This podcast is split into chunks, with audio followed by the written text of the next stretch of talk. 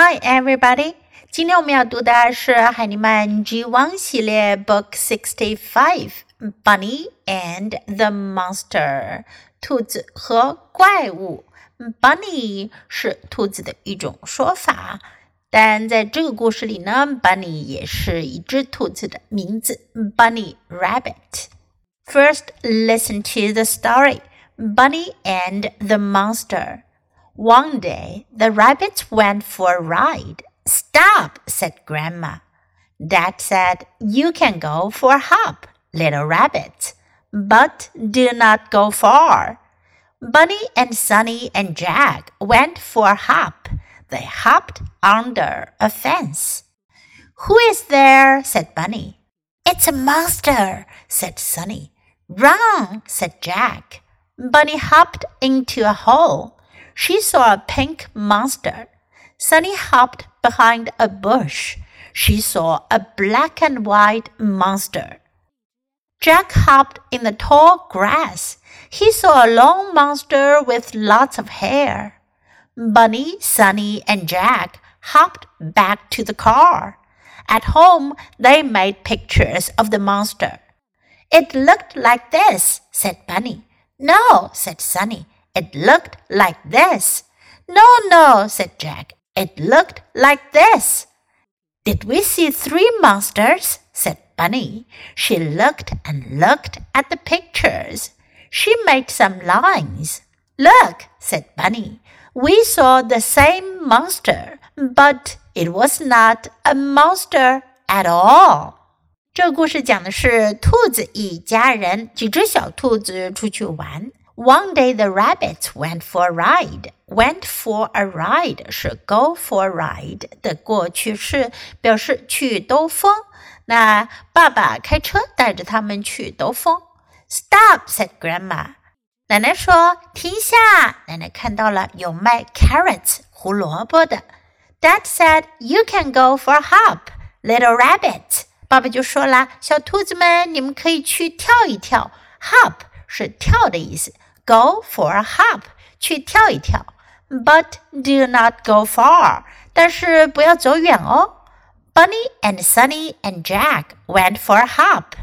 那三只小兔子呢？它们叫做 Bunny、Sunny 和 Jack，这是它们三个的名字。They hopped under a fence。他们在篱笆下面跳。Who is there? said Bunny。Bunny 就说啦：“谁在那？” It's a monster," said Sunny. Sunny 就说是怪物。Run, said Jack. 杰克就说啦，快跑！Bunny hopped into a hole. Bunny 跳进了一个洞里。She saw a pink monster. 她看到了一只粉色的怪物。Sunny hopped behind a bush.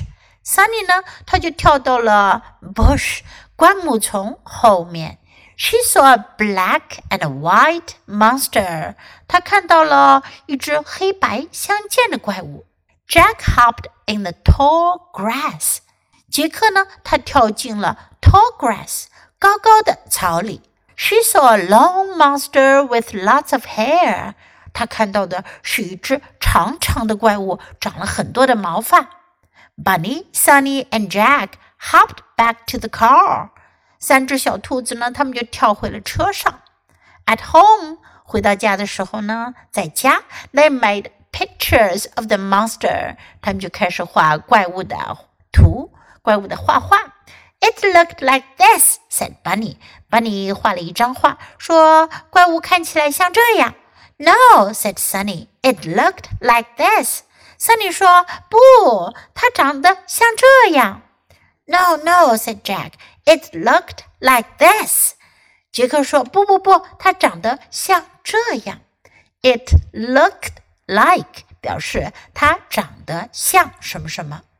Did we see three monsters? said Bunny. Bunny 就说了：“我们看到了三只怪物吗？”She looked and looked at the pictures. 她看啊看啊，盯着那些画看。She made some lines.